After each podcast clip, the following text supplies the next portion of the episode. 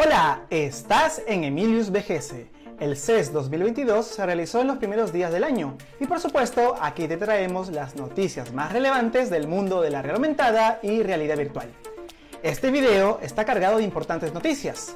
Tendremos el anuncio esperado del PlayStation VR 2, Qualcomm y su alianza con Microsoft para sus próximos lentes, Canon y su plataforma de VR Calling, Tag Love, los primeros guantes ápticos para el consumidor final, y también tendremos a Meganex, que estos llegarán para competir en el mercado de lentes VR ultra ligeros. Quédate hasta el final, ¿estás listo? ¡Comencemos! En el CES 2022 nos trajo esta hermosa noticia. Vamos con este bombazo. Sony de la mano de PlayStation confirmó lo que muchos esperaban. Está por venir el PlayStation VR 2 y tendrá interesantes especificaciones. Eye tracking a través de una cámara infrarrojo, una pantalla OLED con una resolución de 2000 x 2040 por ojo, un refresh rate estimado de 90, cuatro cámaras para el seguimiento espacial y por supuesto unos nuevos controles llamados VR2 Sense Controllers, que se alejan del mando tradicional. De esta manera se vivirá una verdadera inmersión.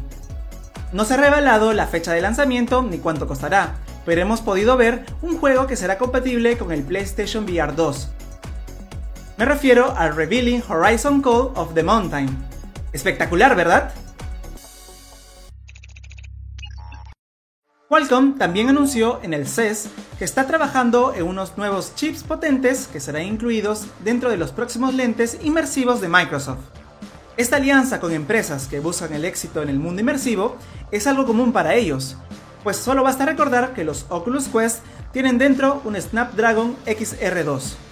Cristiano Amon, el encargado de la conferencia, anunció que están desarrollando un chip Snapdragon para los próximos lentes de realidad aumentada de bajo consumo y ligeras. Todo esto bajo el ecosistema de Microsoft. Es por eso que esta tecnología podrá integrarse con Microsoft Mesh y el próximo Qualcomm Snapdragon Space XR. Se espera que esta alianza apunte hacia el consumidor final. Y todo esto me hace preguntarme, ¿esta alianza será para los próximos HoloLens 3 de uso masivo? Vamos a ver. Canon ha anunciado que está desarrollando una plataforma de comunicación que se llama Kokomo. Está diseñada con la intención de mejorar la comunicación humana a distancia, combinando la realidad virtual con videollamadas inmersivas. Y todo esto gracias a la cámara de Canon.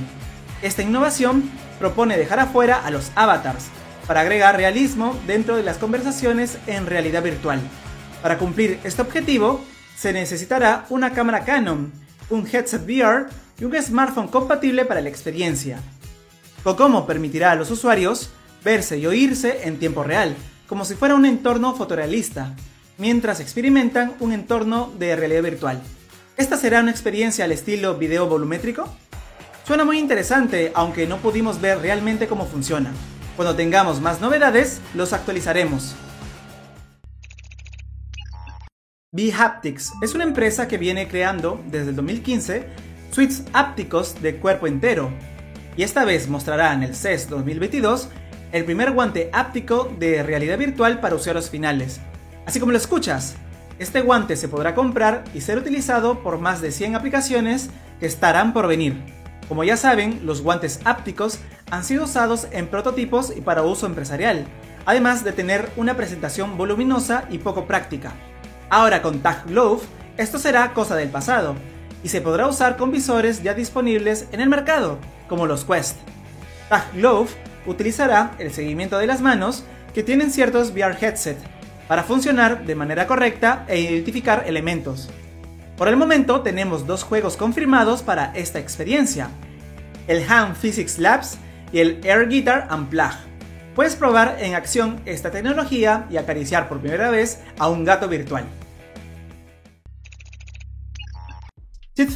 Subsidiaria de Panasonic, anunció el lanzamiento de sus lentes de realidad virtual ligeros, llamados Meganex. Estos tendrán micropantallas de 1.3 pulgadas, con una buena resolución de 2560 x 2560 por ojo, una tasa de refresco de 120 y un chip XR1 de Snapdragon. Sí, otra vez Qualcomm aparece aquí.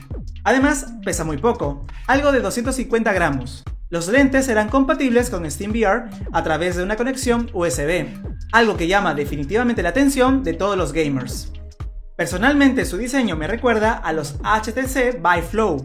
Definitivamente se está abriendo un mercado interesante de lentes livianos para experiencias de realidad virtual.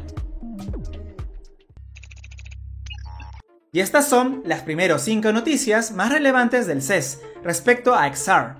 Seguiremos informando posiblemente en un segundo video con nuevas cosas interesantes, así que suscríbete.